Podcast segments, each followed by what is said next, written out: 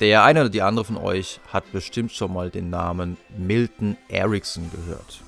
Milton Erickson, das war wohl der bekannteste und erfolgreichste Hypnotherapeut, also jemand, der durch Hypnose therapiert hat. Und er war dafür bekannt, Menschen in sehr kurzer Zeit in eine tiefe Trance zu versetzen. Eine seiner sehr bekannt gewordenen Techniken ist die sogenannte Handshake Induction. Vielleicht habt ihr auch schon mal davon gehört und es geistern auf YouTube auch ganz viele Videos dazu rum. Die meisten davon sind sicherlich ein Fake, das sind einfach nur geschauspielerte Situationen von möchtegern Hypnotherapeuten. Ähm, diese Original Handshake Induction, also mit der ein Trance-Zustand hergestellt werden soll, in dem dann das Unterbewusstsein offener sein soll für mögliche Suggestionen. Also nebenbei, das ist alles einigermaßen umstritten. Manch ein Wissenschaftler sagt, naja gut, in Wirklichkeit ist es eher ein Rollenspiel zwischen dem Hypnotherapeuten und dem Klienten. Der Klient macht einfach unabhängig von einem vermeintlichen Trance-Zustand das, was ihm der autoritär auftretende Hypnotherapeut sagt. Nichtsdestotrotz ist diese Handshake Induction von Milton Erickson mittlerweile sehr bekannt geworden und wie der Name schon sagt, geht es einfach um Händeschütteln.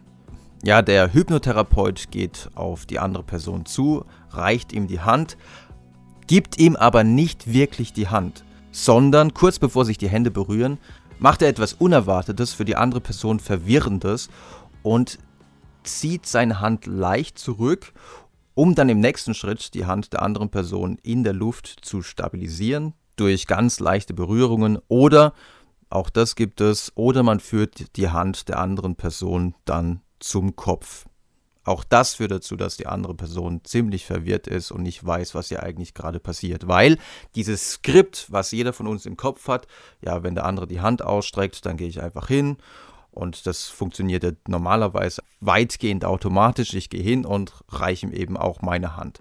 Aber wenn der dann so eine komische Aktion bringt, ja, dass er mir eben die Hand nicht gibt und dass er meine Hand dann irgendwie an meinen Kopf führt, dann kann es schon sehr verwirrend wirken. Und Milton Erickson und auch andere Hypnotherapeuten haben gesagt, ja, es ist wichtig, so einen Pattern Interrupt zu machen, also eine Unterbrechung des normalen Musters durchzuführen, um den bewussten Geist für einen Moment zu beschäftigen, damit, damit das Unterbewusstsein offen ist für etwaige Suggestionen, wie zum Beispiel, während deine Hand hier in der Luft schwebt, kannst du dich immer tiefer und tiefer fallen lassen.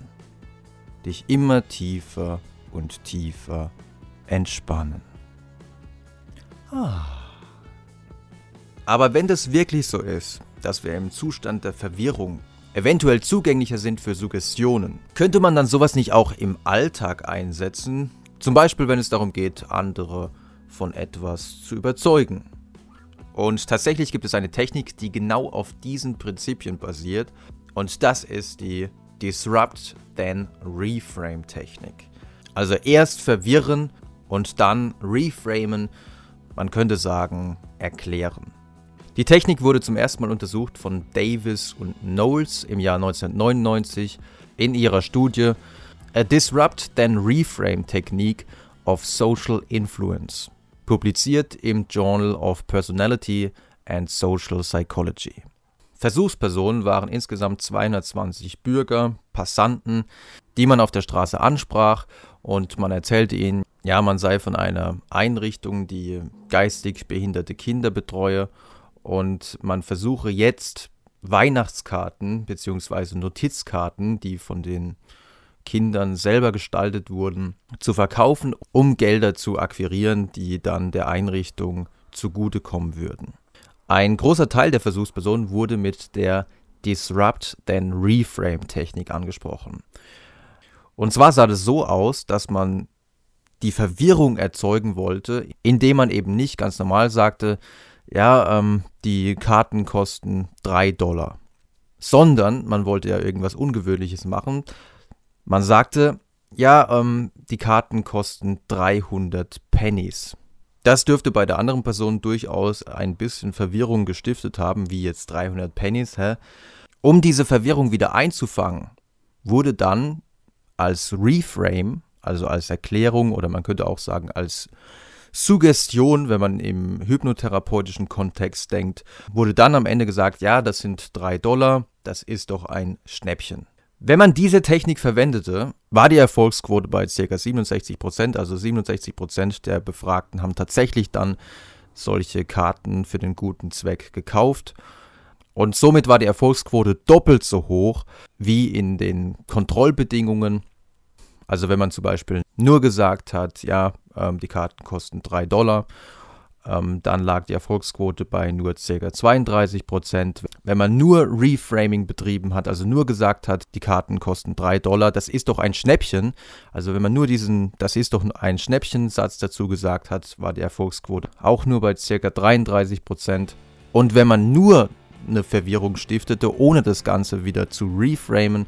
Das heißt, wenn man nur gesagt hat, ja, ähm, die Karten kosten 300 Cent und man hat dann nicht gesagt, ja, das ist doch ein Schnäppchen, sondern man hat einfach nur gesagt, die, kosten, die, die Karten kosten 300 Cent, dann war die Erfolgsquote auch nur bei 35 Prozent.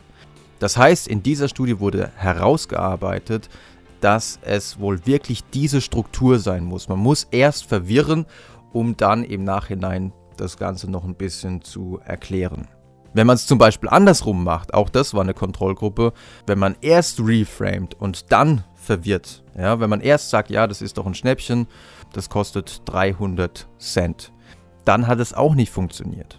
Was allerdings funktioniert hat, und das haben wir ja auch schon in einer anderen Studie gehört, es gab noch eine andere Experimentalgruppe, in der man die That's Not All Technik verwendet hatte und gesagt hatte, ja, die Karten kosten 5 Dollar, also man hat erstmal höher angesetzt.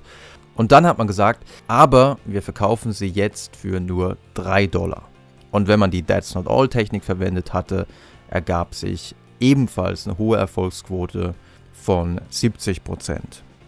Das heißt, sowohl die Disrupt then Reframe Technik als auch die That's Not All Technik haben sich in dieser Studie bewährt.